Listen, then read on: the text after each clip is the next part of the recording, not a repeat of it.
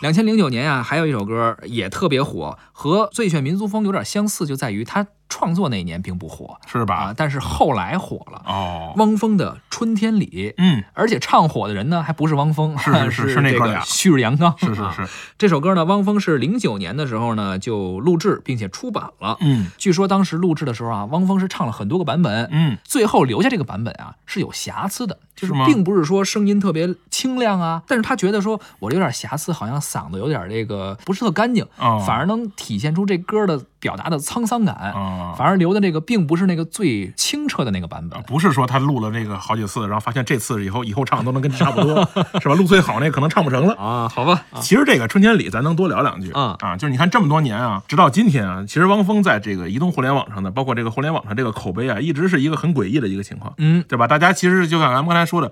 有一帮人喜欢黑凤凰传奇，嗯，但是喜欢黑汪峰的其实更多。也有，这哎为什么呢？你总结过吗？或者有我其实就哪想些跟黑你点？跟你聊这个问题，啊就是说咱你说说你觉得这个汪峰老师是怎么招这么多黑的？我其实能够这么多年啊，总结下来有两点，汪嗯峰老师比较招黑。是，第一点啊，是他说是什么摇滚，嗯但是呢，很多听众认为他这是伪摇滚是，啊，这是一个黑点。嗯再一个呢，他有个别的歌曲我是做过比对的，嗯，他涉嫌抄袭，哦，我是认为这两点有点招黑。是吧？其他的还好，你而看且你看他音乐学院科班出身是，从素质上、素养上、啊业务上，我觉得没什么问题。啊，你看你说的其实还是技术层面的问题。啊你说的你是啊看，你说的，你看，不光是这是音乐风格，对呃还是涉嫌抄袭，其实都是一一技术问题。对像我们这老百姓听不到你这哎么你说。你少来啊！ 那你说是什么呀啊，？就是你想想这个，咱们其实可以从文化这个内涵上去聊啊为什么汪峰老师不招人喜欢？刚才你聊到这个伪摇滚了，嗯其实呢，他跟这个许巍俩人啊，一直是作为一块儿出现来比较，嗯都伪摇滚，对而且都是摇滚出道的。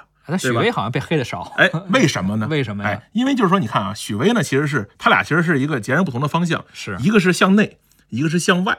嗯，什么意思呢？嗯就是说呢，这个许巍呢，他俩其实唱的都是漂泊，嗯都是流浪。都是这个异乡，然后这种这种情情节，包括对于故乡、对于这个环境的一些感受。但是呢，许巍呢更自然、更向外，而且更洒脱。就是我就在路上，我这一路上的浪荡的故事，他就像一个吟游诗人，他其实并不在乎说你听到了他的歌声之后有什么感觉，对，你看他那歌更词在里乎对哎写的那个“我想要仗剑走天涯”，他是吧更在乎自己这个路上的这个这个流程和这个过程。是汪峰老师不一样，汪峰他很希望通过他的音乐告诉你一些道理，嗯，而且呢，他其实呢很挣很挣扎，他唱的其实是什么呢？是非常挣扎的一些事情，理想啊、自由啊啊这些东西，其实是我们如今有的时候是有时候会去思考的一些东西。嗯但是呢，最麻烦的情况是什么呢？汪峰老师自己也没有这个生活，嗯对吧？他虽然你看他有这么多媳妇儿是吧，后来也离 了，哪个都长得不错啊是吧？他你看他是婚姻虽然说有不幸福，但总体来说跟娶不上媳妇儿的那比，就是没有那种漂泊哎浪荡的那种情感，有车有房是是吧？专业大大院金链校子、小金表戴是嗯的啊，这个生活无忧，对吧？然后呢，他呢等于是他在他的脑子中想象的你的不容易，他给你唱。嗯是其实他唱的那个不容易，不是你真的不容易，你发现了吧？所以呢，他就没有办法最终达到他想达到那个目的，你懂所了吧？以你看啊，咱这从技术层面和这个内容层面两个角度分析了一下，为对哎什么吧汪峰老师老不招人待见，是吧？所以呢，其实我觉得，不管是汪峰还是许巍啊，这个其实是人生的一个阶段。嗯就你很有可能有一段时间很喜欢听汪峰老师的歌，因为你那个时候需要这样的这样的内容，是对吧？你你需要一些有劲的东西给自己鼓励自己，然后需要看到一些希望，或者需要有一些呐喊，让自己变得坚强。嗯但是你有你也慢慢生活以后呢，你会发现你可能也需要一些听一些许巍老师的东西，对吧？在看到这么拧巴的时候呢，让自己放松下来，让自己更轻松的去、更佛性的去面对这个生活，是吧？呃不一样的需求哈，没错不一样的阶段。对哎，但你说。我就很好奇了，就是喜欢汪峰老师的歌的人也很多。你刚才是说有黑点，是是哎有人是黑他什么？没，错，但是也有很多人是真喜欢他的演唱会的票是真不愁卖。没错。你说他的歌迷构成，或者是歌迷的情感或者心态都是什么样的？我觉得你看，咱刚才说了一部分技术问题，你刚才说嗯的很对，就是说汪峰他虽然有这么多的黑点，但他的音乐本身，他在他是在水平线以上的，嗯，当然，对吧？那他当的然，编曲水平，虽然咱们咱们这么多年诟病的是他的作词能力，是吧？他的换汤不换药的就那么几个内容，来回来去的就唱点这些内容，但是他其实在他编曲很精妙，是他的 他其实你看，纵观他这一生的这个这个作品，当然不能说一生了，就截止到今天为止，对他创作出来可传唱度高的作品其实挺多的。是，哎，那这样说呢，他在音乐上来说是下过功夫的，也就是说，一个是怎么能开音乐会演唱会呢？首先你得到达达到一定的这个歌的数量，传唱度得有对吧？你一晚上演唱会可能唱二十多首、三十多首歌，你可能你不能说只有三首歌老百老百姓知道，对你怎么也得有十首到十五首耳熟能详的，你才能让让大家这个互动起来、玩起来。所以说，我就说，首先它有大量的作品，其中作品的数量比比重比较大，嗯好作品的数量比重比较大。熟悉的作品很哎多，，其次呢，就是说呢，他的这个音乐，我刚才跟你说了，他势必在某一个阶段打动某一个阶段中的人。嗯，就是你你不管你是，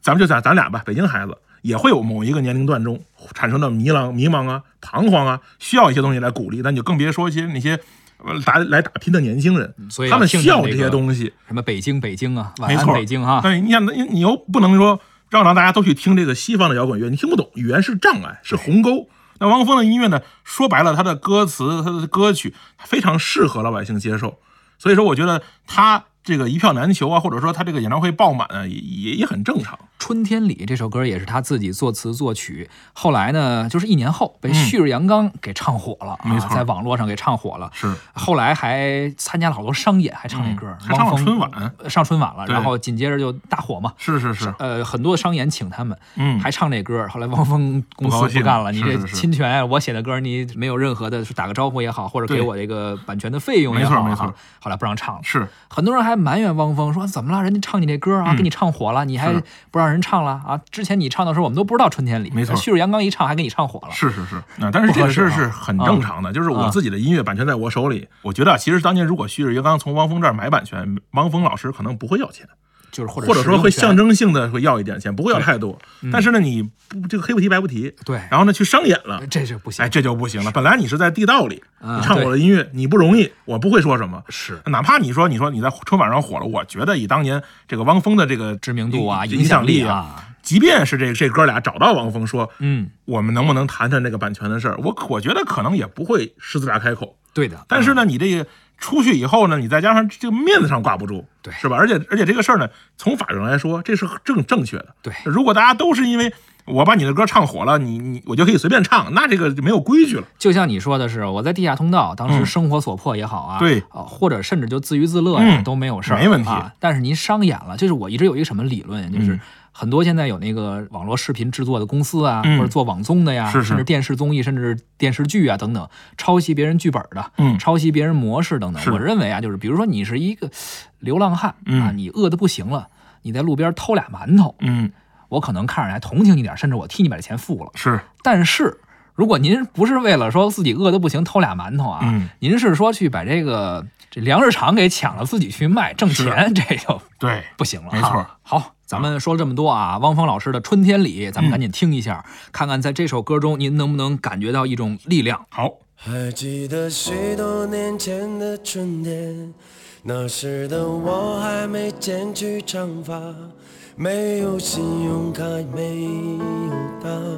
没有二十四小时热水的家。可当初的我是那么快乐，虽然只有一把破木吉他，在街上，在桥下，在田野中。唱着那无人问津的歌谣。如果有一天我老无所依，请把我留在在那时光里。如果有一天我悄然离去。